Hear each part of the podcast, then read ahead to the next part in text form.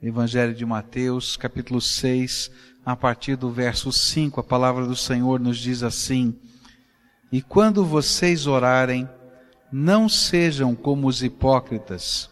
Eles gostam de ficar orando em pé nas sinagogas e nas esquinas, a fim de serem vistos pelos outros.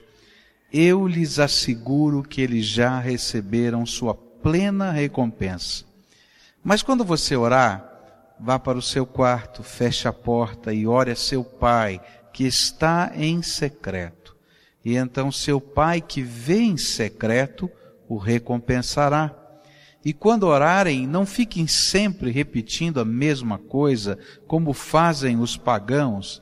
Eles pensam que por muito falarem serão ouvidos. Não sejam iguais a eles, porque o seu Pai sabe do que vocês precisam antes mesmo de o pedirem.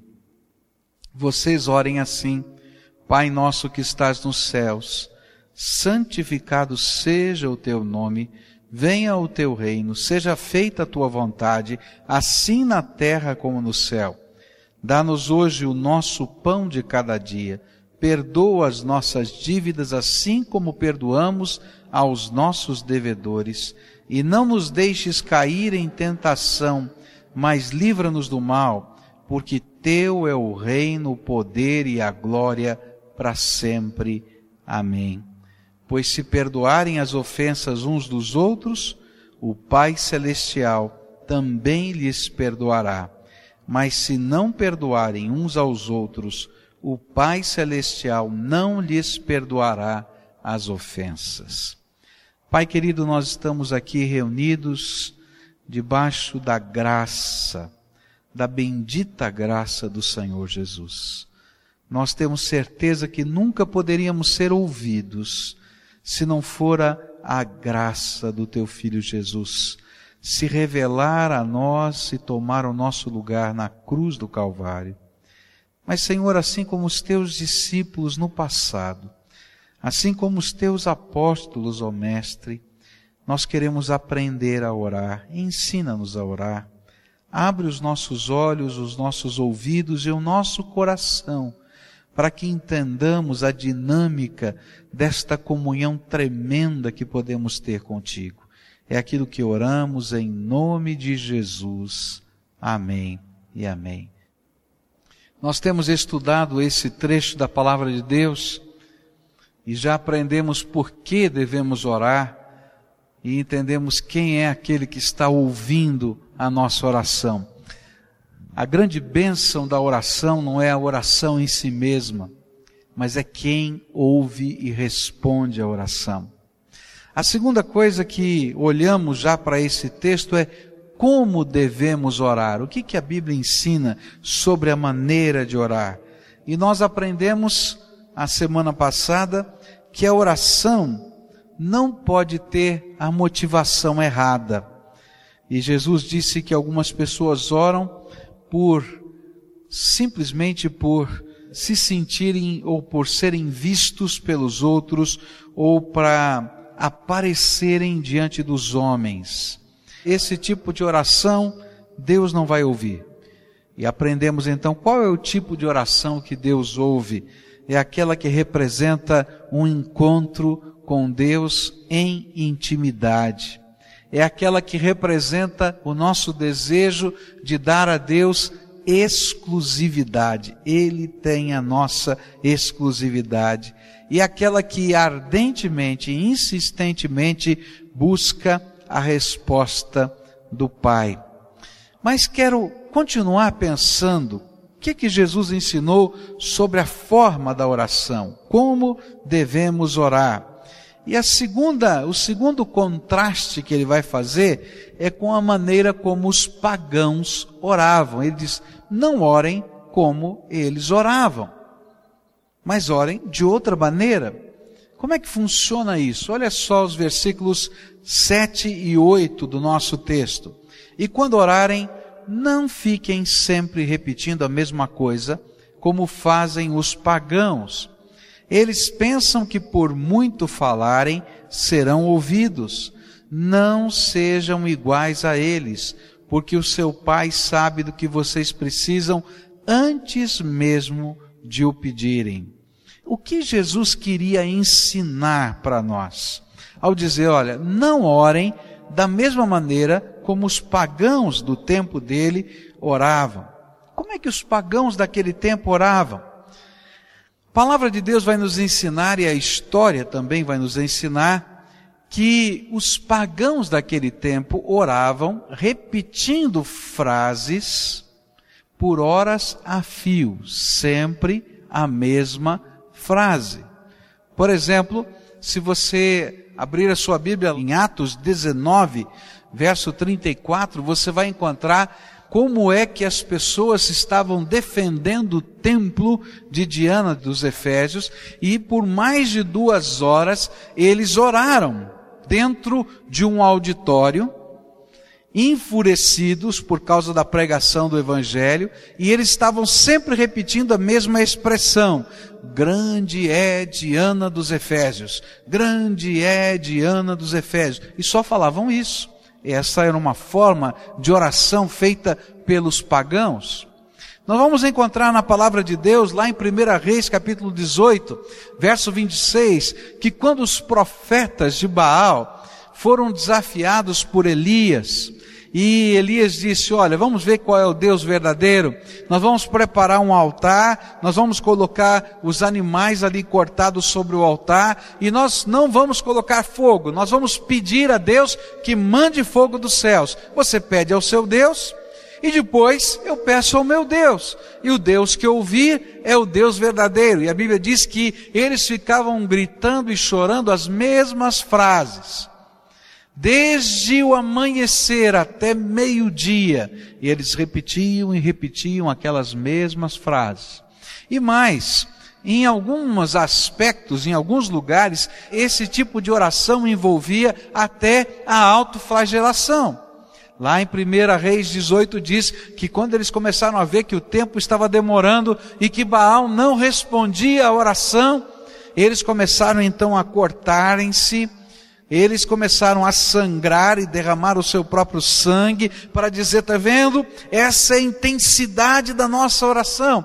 E a Bíblia diz, olha, não orem como os pagãos oram. Mas então o que, que o Senhor deseja de nós? Qual é o tipo de oração que Deus espera que façamos? Ou qual é a atitude certa que devemos ter ao orarmos? A primeira coisa que eu vou aprender na Bíblia é que se você quer aprender o caminho da oração, você tem que descobrir que oração não pode ser meramente religiosidade. Oração não é apenas a expressão da nossa religiosidade.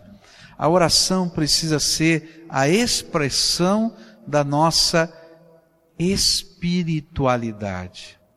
As repetições de um mantra ou mesmo de uma reza, não geram em nós espiritualidade, só geram em nós religiosidade. Eu não fico conhecendo mais da presença de Deus, eu não consigo ouvir mais da voz de Deus, eu não consigo sentir mais a presença de Deus, eu simplesmente estou praticando algo que tem a ver com a minha religião, mas eu não desço a profundeza da intimidade com Deus. E não é isso que Deus quer. A vontade de Deus é que possamos ter intimidade com Ele. A nossa espiritualidade não é apenas uma experiência, mas é um revelar da graça de Deus sobre nós.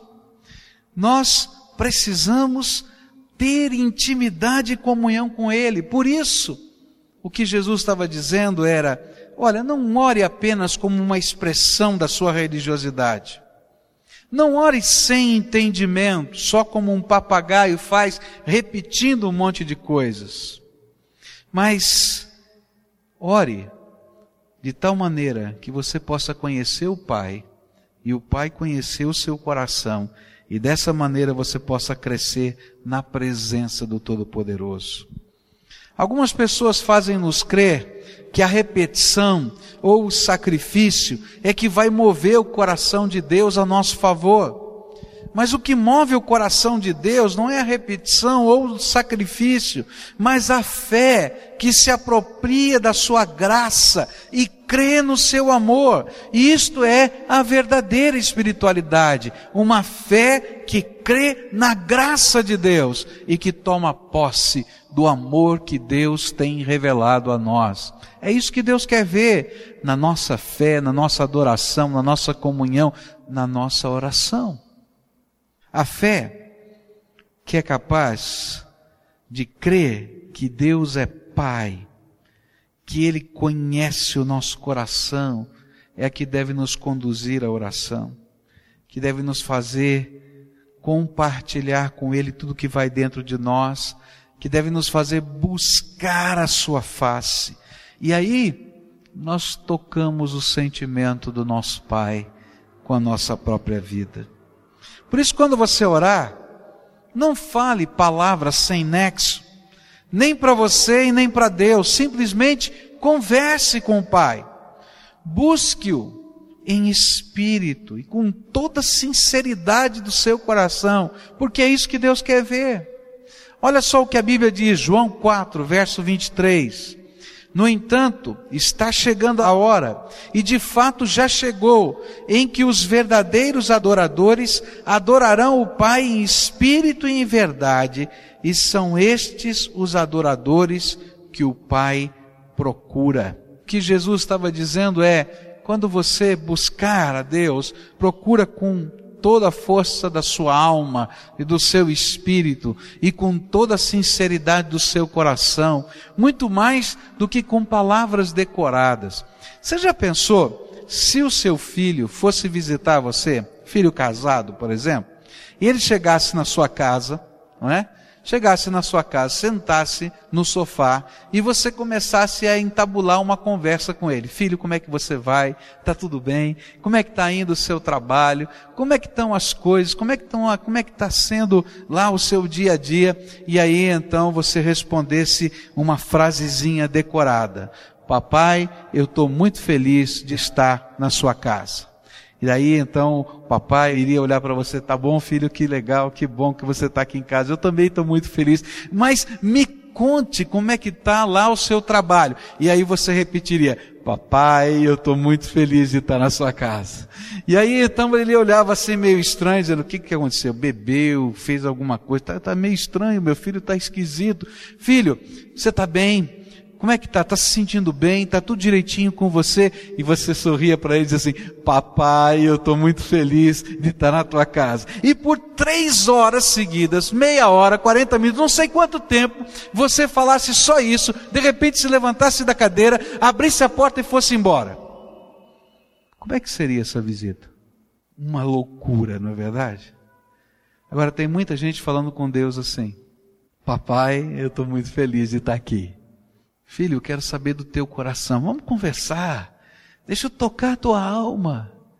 Papai, ah, queridos, quanta gente tem perdido simplesmente por não abrir o nosso coração ao Deus Todo-Poderoso. Por isso a Bíblia vai dizer: quando você orar, não ore como o pagão, que não entende esse negócio de oração, que não compreende. E o que o Senhor Jesus queria ensinar para a gente é que quando a gente ora com espiritualidade, a gente precisa orar com transparência. Quando a gente entra na presença de Deus, a gente se desnuda para Ele. A gente permite que Ele veja, e ainda que Ele sempre vai estar vendo, mas eu me revelo a Ele, eu coloco da minha maneira a minha alma diante dEle. E nessa transparência, a gente gera um relacionamento, algo que é tremendo, algo que é maravilhoso. Sabe que eu tenho percebido é que muitos, muitos de nós, nos escondemos de Deus. Nos escondemos pela vida, pelos caminhos da vida, nos escondemos nos nossos afazeres, nos escondemos até na nossa religiosidade. Pois não permitimos que a nossa alma seja trabalhada pelo Pai. Quantas vezes a gente tem um nicho qualquer dentro da nossa casa como representando Deus e a nossa fé? Mas nós estamos escondidos atrás desse nicho e nunca permitimos que Deus veja ou participe da nossa história ou do nosso coração. Quantas vezes a gente diz que Deus é Senhor da nossa vida e que Jesus é o nosso amado, mas nós estamos nos escondendo do amado pelos caminhos da vida, correndo para um lugar e correndo para o outro, sem perceber que Deus tem nos chamado, que Jesus tem falado e que Ele tem nos chamado a que estejamos na presença dEle e desfrutemos de alma daquilo que Ele tem para nós. E aí a gente se esconde e não permite que Deus fale conosco. Eu vejo aquela mesma coisa que aconteceu lá no livro de Gênesis, capítulo 3, acontecendo com tantas pessoas. Você lembra da história de Adão? Adão come do fruto que não deveria comer. E todos os dias Deus tinha um encontro com Adão. Diz que no pôr do sol, ao virar o dia, o Senhor ia à procura de Adão e Eva e tinha um encontro com eles lá no paraíso. Mas naquele dia em que ele havia comido o fruto, ele não apareceu. Adão não apareceu no encontro. Deus que sabia de tudo apareceu. Deus que é santo e todo-poderoso apareceu. Deus que ama o pecador apareceu, mas quem não estava lá era Adão. E aí então a Bíblia diz que Deus saiu à procura de Adão. Como se Deus não pudesse achá-lo. E então, para que Adão pudesse entender os mecanismos da sua alma, ele chama Adão: Adão, onde você está? Adão, onde você está? Adão, onde você está? E a Bíblia diz que Adão ficou escondido. Você já viu isso acontecer em casa? Você já teve, naturalmente, quem é pai já viu isso com o seu filho pequeno ou com a sua filha pequena, não é? De repente, ele se esconde atrás da porta. Ninguém está vendo o menino ou a menina atrás da porta, né? E ele fica quietinho, você faz de conta que não viu e entra e diz, fulano, onde é que você está? E ele fica quietinho ali atrás da porta. Ou então ele entra dentro do armário, ou fica debaixo da cama, mas os pezinhos ficaram para fora. Todo mundo está vendo. Olha, quando eu leio aquela história, eu fico imaginando exatamente isso. Será que Deus não sabia onde estava Adão? Deus sabia, Deus sabia como você, pai, sabe onde está o seu filho. Mais do que isso, porque Ele é Deus. E aí então ele encontra Adão e diz: Adão, por que, que você está escondido? Ele diz: Ah, eu descobri que eu estou sem roupa, eu estou nu, e por isso eu fiquei envergonhado. E aí Deus olha para ele e diz: Adão, Adão, quem te falou? O que é está acontecendo? Você comeu daquela fruta que não podia comer. E aí começa a história da vida humana. A mulher que tu me destes me deu daquele fruto. A culpa não é minha, não, é dela. E a culpa é do Senhor, porque o Senhor é que inventou a mulher. Sabe por que, que eu estou contando essa história? É porque muitos de nós, da nossa vida de oração, somos assim. Nós não somos hipócritas, não queremos aparecer na nossa religiosidade, mas às vezes usamos a nossa religiosidade como um esconderijo, para que Deus não possa falar o que Ele vê dentro do nosso coração. Sabe por que, que ele não queria que Deus se encontrasse? Sabe por que Adão não queria que Deus o encontrasse? É porque ele sabia que na hora que Deus olhasse para ele, Adão, ele saberia que ele tinha comido da árvore, do fruto da árvore que ele não podia comer. E da mesma maneira, queridos, muitos de nós fugimos de Deus porque sabemos que se nós tivermos uma intimidade tão profunda com Deus, Deus vai começar a mexer na nossa vida. Deus vai começar a mexer nos nossos valores. Deus vai começar a mexer nos nossos sonhos, nos nossos alvos. Deus vai começar a mexer nos nossos planos. Deus vai começar a mexer nos nossos pecados. E tem coisas que nós não queremos que Deus mexa. Tem coisas que nós não queremos de forma alguma que Deus coloque a sua mão sobre nós para nos conduzir ou para nos dirigir. Por isso, é mais fácil a gente se esconder atrás da nossa religiosidade. E olha, alguns se escondem atrás da sua religiosidade através de orações que não são orações. Outros se escondem atrás da sua religiosidade através de práticas da sua fé. Tem muita gente aqui que não tem orado dessa maneira que a Bíblia fala, deixando Deus sondar prescrutar o nosso coração e revelar o que ele vê em nós. Nós não queremos e por isso fugimos da oração, mas preferimos nos esconder, quem sabe, através do canto, ou quem sabe, através do ouvir o sermão, ou quem sabe, do fazer uma obra social ou missionária. Mas aí o Senhor olha para nós e diz: João, Antônio, Marcos, Pedro, Pascoal, onde você está? Onde você está? Eu quero ter um encontro contigo.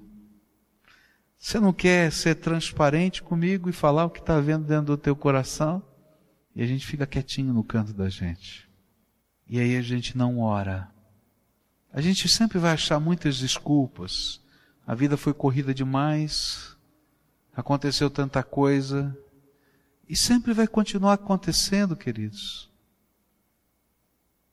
Mas na verdade, na verdade, faltou-nos a prioridade de buscar a face do Todo-Poderoso. Agora, quando Deus começa a ter a liberdade que nós, adoradores, permitimos a Ele, e a gente se abre de tal maneira que a gente vai se tornando transparente voluntariamente. Então Deus começa a tocar a nossa vida. E Deus começa a falar conosco.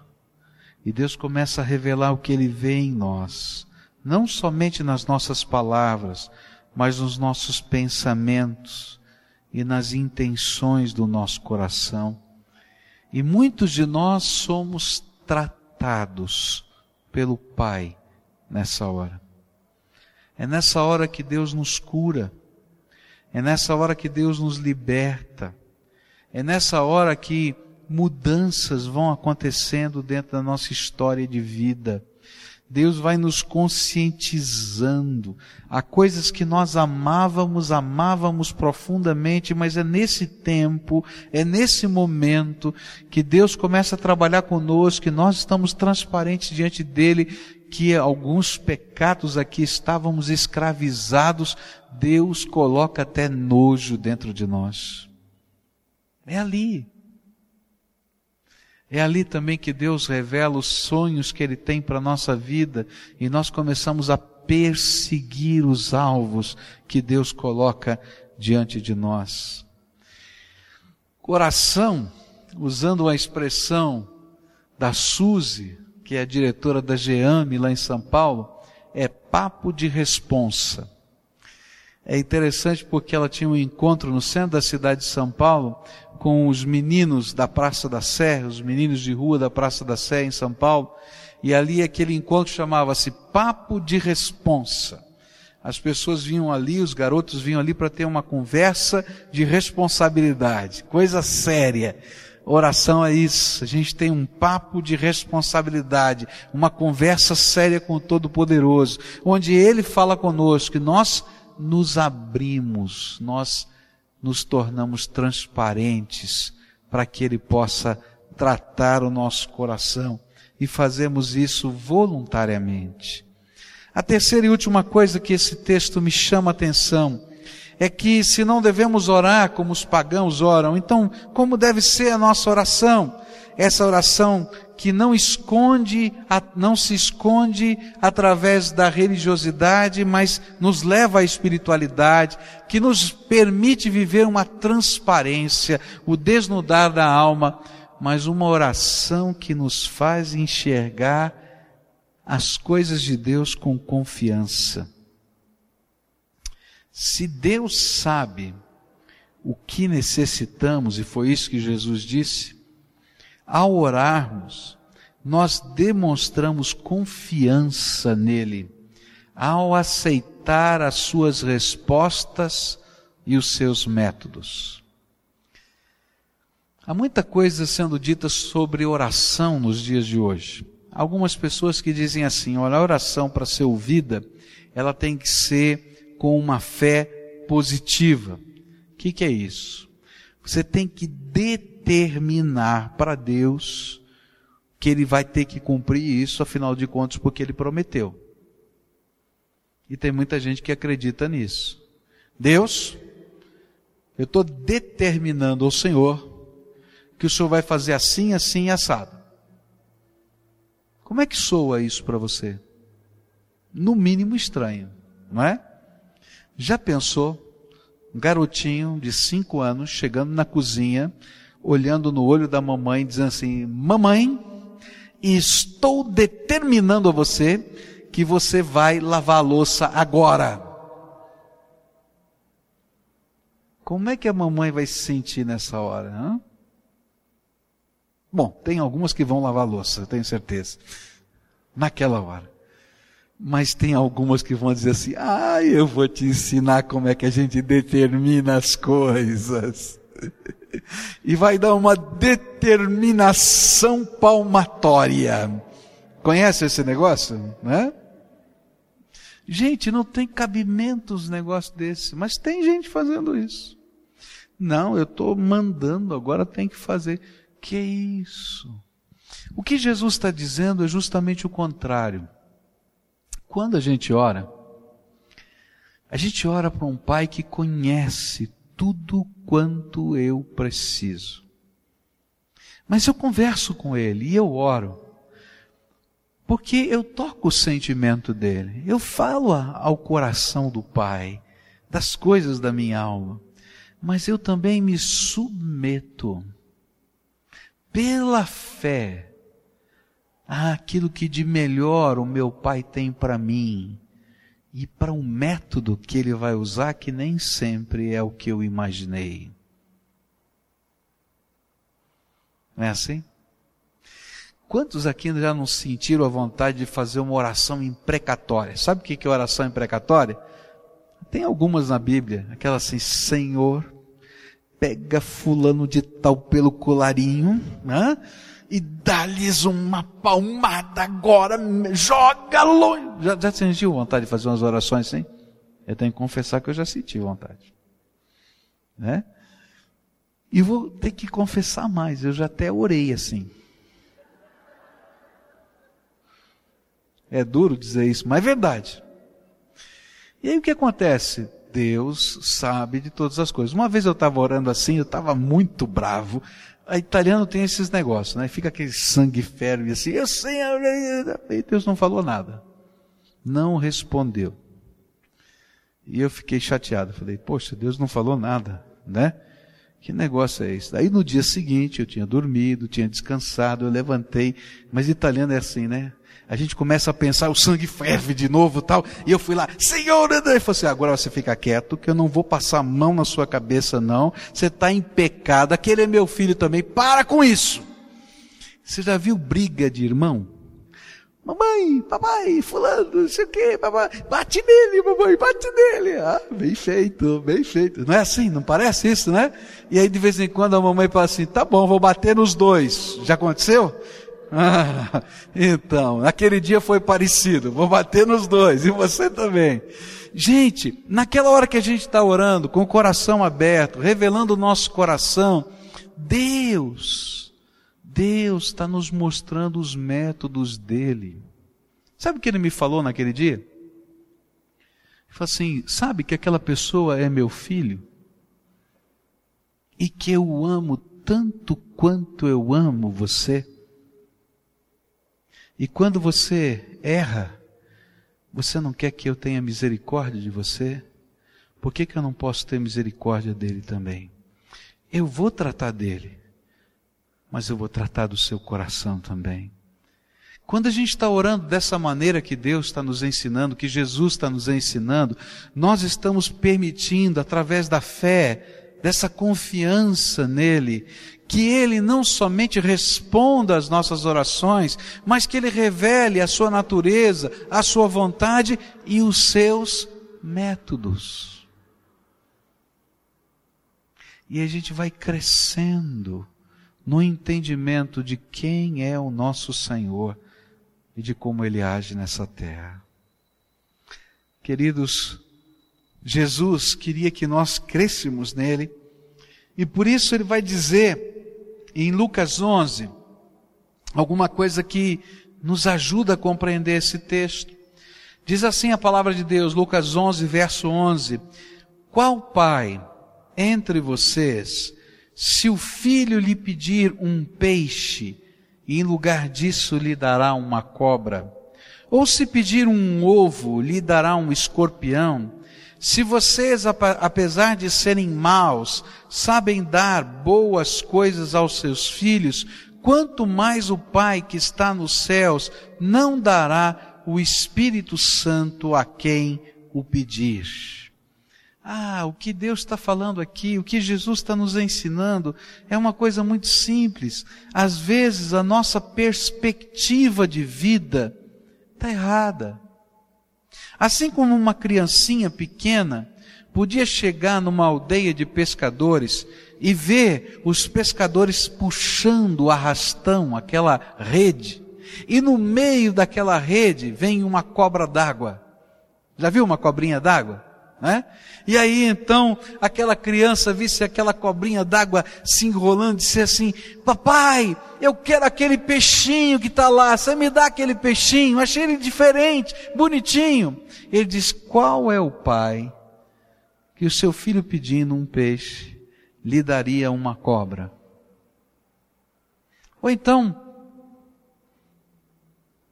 uma criancinha pequena visse uma, um seixo de rio, sabe aquelas pedras de rio marronzinhas, assim, que parece uma broinha, e naquele tempo o pão daquele tempo era assim, parecendo uma broazinha. E ele dissesse, papai, me dá aquele pãozinho lá, tá tão bonitinho. Quem vai ser o pai que vai dar seu filho pedindo pão, lhe daria uma pedra? Quanto mais o seu pai que está, no que está nos céus não lhe dará também o seu espírito. Sabe o que está sendo dito aqui?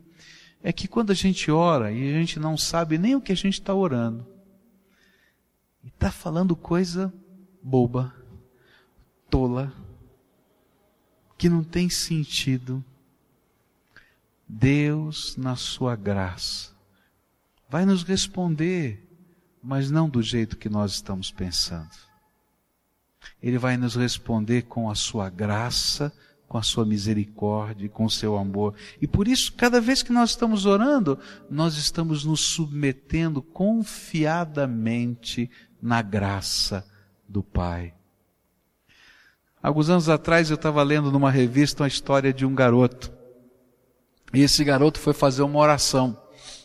E ele chegou na hora do almoço, ele olhou para os pratos que a mamãe tinha feito. Ah, e a mamãe era daquelas assim, bem nutricionistas, mamãe nutricionista, né?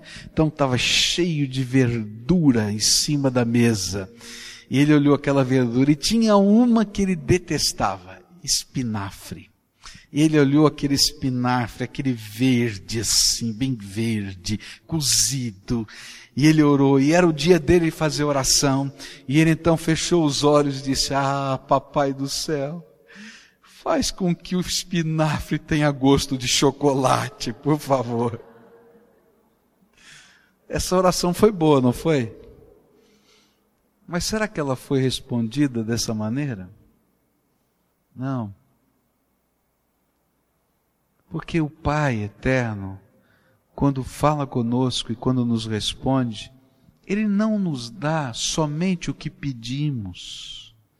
Se um pai desse somente e tudo quanto um filho pedisse, ele estragaria o seu filho.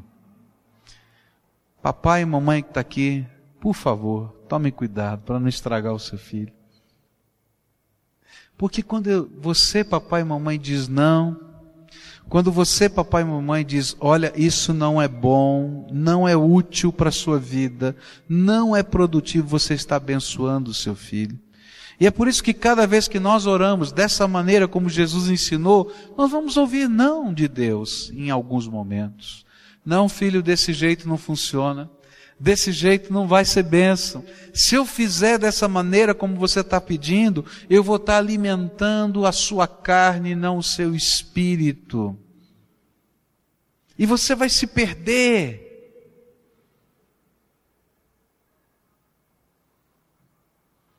Por isso, a oração não é determinar para Deus fazer isso ou aquilo, mas a oração é reconhecer que o Pai conhece todas as coisas e eu posso confiar nele, porque ele me ama, ele tem todo o poder no céu e na terra e ele ouve a minha oração.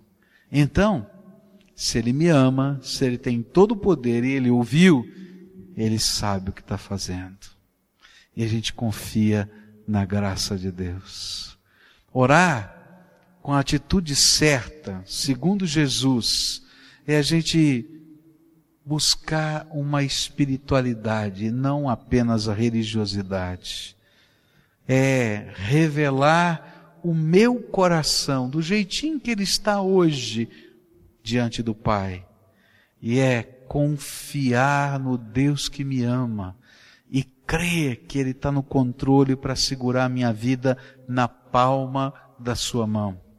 E aquele texto de Lucas 11 vai terminar dizendo: Deus não vai apenas nos dar o pão e o peixe, mas quanto mais Ele, que é bom, e vocês que são maus sabem dar boas coisas aos seus filhos, quanto mais Deus, que é bom, não dará estas coisas de que você necessita, e acrescentará uma mais: o seu Espírito Santo. E aqui é uma coisa tremenda que acontece quando a gente ora. Gente, toda vez que você encontrar na história um avivamento, toda vez que você encontrar na história um avivamento, você vai descobrir um grande movimento de oração. Porque quando a gente se desnuda dessa maneira na presença do Pai, nós somos tratados. Mas não apenas para ficar esvaziados de algo. Mas cada vez que Deus tira alguma coisa de nós aqui dentro da alma ou da vida, Ele derrama da graça do seu espírito para preencher aquele lugar. E o vaso vai sendo transbordado da graça e do Espírito Santo de Deus. Ah, querido, você já sentiu alguma vez o Espírito de Deus transbordar sobre a tua vida? Ou isso é só uma figura de linguagem para você? Já sentiu o Espírito de Deus derramar-se sobre você e transbordar na tua vida? Transbordar. É isso que Deus quer que esteja acontecendo todo dia, todo dia na vida dos seus filhos. Agora, busca a presença do Pai. E o Pai que é bom, que sabe dar boas dádivas, vai acrescentar ainda mais do seu espírito. Na reunião que tivemos no Rio de Janeiro, o final da reunião foi muito bonito. Nós colocamos um vaso bem no centro, na mesa onde estávamos dirigindo os trabalhos, esse vaso de barro colocado apoiado numa bacia de barro, e as pessoas, naquele momento de encerramento da reunião, vinham com um pequeno vaso na mão cheio de óleo perfumado e iam colocando dentro daquele vaso o seu óleo. E as pessoas vinham e cada um que ia colocando aquele vaso, naquele vaso o seu óleo, ia orando a Deus, chegava ali na frente, derramava e dizia: Senhor, derrama da tua graça sobre isso, sobre aquilo, ia colocando, pedindo pela nação, pedindo pela, pelo avivamento que nós estamos orando, pedindo para que Deus fizesse coisas na sua própria vida, ia colocando, ia colocando. E chegou o um momento então que nós todos tínhamos colocado o vaso, no vaso o azeite e começamos a orar. E enquanto nós orávamos, não é? Não víamos isso acontecer. Alguns irmãos foram e foram acrescentando um pouco mais de óleo naquele vaso. E quando a gente abriu os olhos, aquele vaso transbordava e transbordava, e aquilo então ia enchendo aquela bacia e nos dava a ideia do que Deus estava fazendo e iria fazer. Meus queridos, cada vez que você ora, você se esvazia de você mesmo para que Deus derrame graça sobre você e transborde sobre a tua vida. Não a oração de uma repetição apenas, que não produz nada na sua alma, nem no seu entendimento, mas aquela oração de quem busca o Pai e quer ouvir a voz do Pai, quer conhecer a voz do seu Senhor e permite que Ele fale ao seu coração. Deus abre as janelas do céu e derrama do seu Espírito sobre nós. É assim que Ele trabalha na nossa vida. Fica de pé agora, eu queria orar com você. Queria agradecer a esse Pai bendito e maravilhoso. Você crê que Deus tem alguma coisa para derramar sobre a tua vida? Eu creio. Você crê? Você crê que Deus pode fazer algo novo na tua história? Então o que é que está impedindo? A Bíblia diz que a mão do Senhor não está encolhida que não possa abençoar-nos. A Bíblia diz que Deus não parou de agir na história, Ele continua agindo. Ele não está descansando nem dormindo. Ele é Senhor. Então, o que é que está impedindo?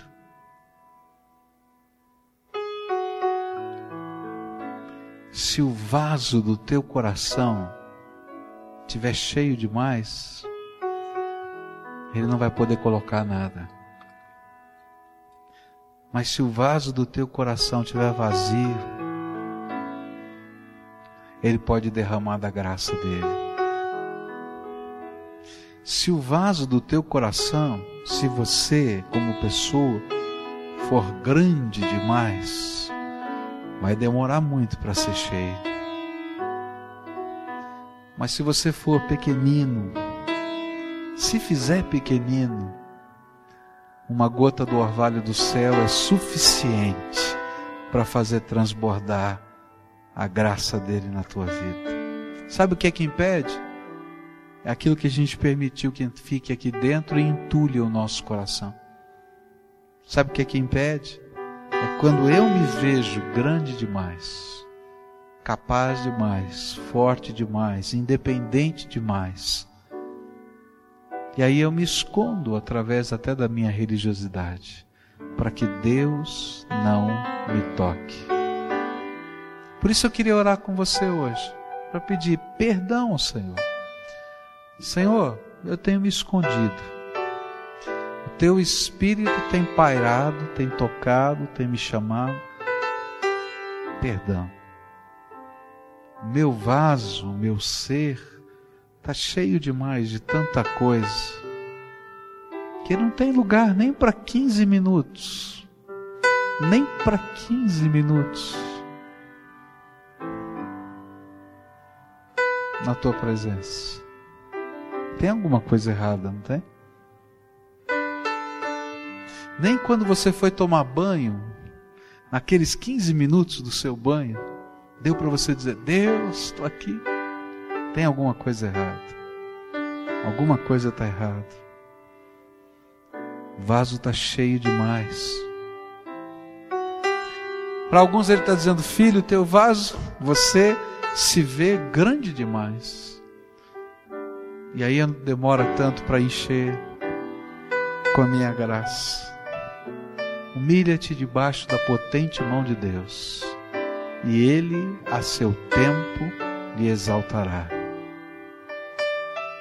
Vaso pequeno, uma gota do orvalho transborda. Vamos orar por isso? Curva sua fronte, fala com o Pai. Peça a Ele, Senhor Jesus, eu quero experimentar do transbordar do Teu Espírito. Senhor Jesus, me ajuda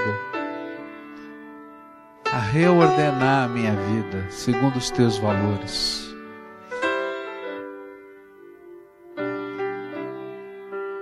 Senhor Jesus, aviva minha alma. Eu estou muito parado, Senhor. Estou vivendo um tipo de espiritualidade medíocre. Medíocre, Senhor. Me perdoa por isso. Senhor Jesus, nós estamos aqui como teu povo, como teus filhos olhando para nós mesmos, não olhando para o vizinho, nem para alguém, mas para nós mesmos, para te pedir perdão, Senhor. Perdão, Senhor. Perdão, Senhor. Porque temos estado entulhado demais de tantas coisas que não tem sentido diante da eternidade. E aí, Senhor, parece ser mais fácil a gente se esconder através de uma religiosidade vazia, sem sentido. Perdão. Mas eu queria te pedir, Senhor, uma coisa muito especial. Dá o sabor do teu derramar sobre nós. Deixa-nos, Senhor, sentir a presença do teu Espírito outra vez a se derramar sobre nós. Senhor, algumas pessoas viveram isso há tanto tempo atrás que talvez não sintam mais o gosto e o sabor desta bênção. E eu queria te pedir, Senhor, abre as janelas do céu por misericórdia e por pura graça, e derrama do teu espírito, de tal maneira, Senhor, que o nosso coração entulhado, ressequido, possa ser, Senhor, permeado pelo Senhor. Que o óleo do teu espírito desça entre as pedras que estão dentro dentro de nós e revista a nossa vida. De tal maneira que a gente possa desejar tirar uma a uma, porque nós queremos mais do Senhor. Nós queremos mais do Senhor. Senhor Jesus, eu sei que alguns que estão aqui talvez nunca tenham experimentado o derramar da tua graça, Senhor. E eu quero te pedir em nome de Jesus, visita esses teus filhinhos e dá-lhes, Senhor, a alegria, o prazer, a sensação gostosa de pertencerem ao Pai através de Jesus. Senhor Jesus, algumas pessoas que têm orado e que não não conseguem ouvir a resposta da oração e que talvez chegaram aqui hoje dizendo: Senhor, será que o Senhor está ouvindo a minha oração?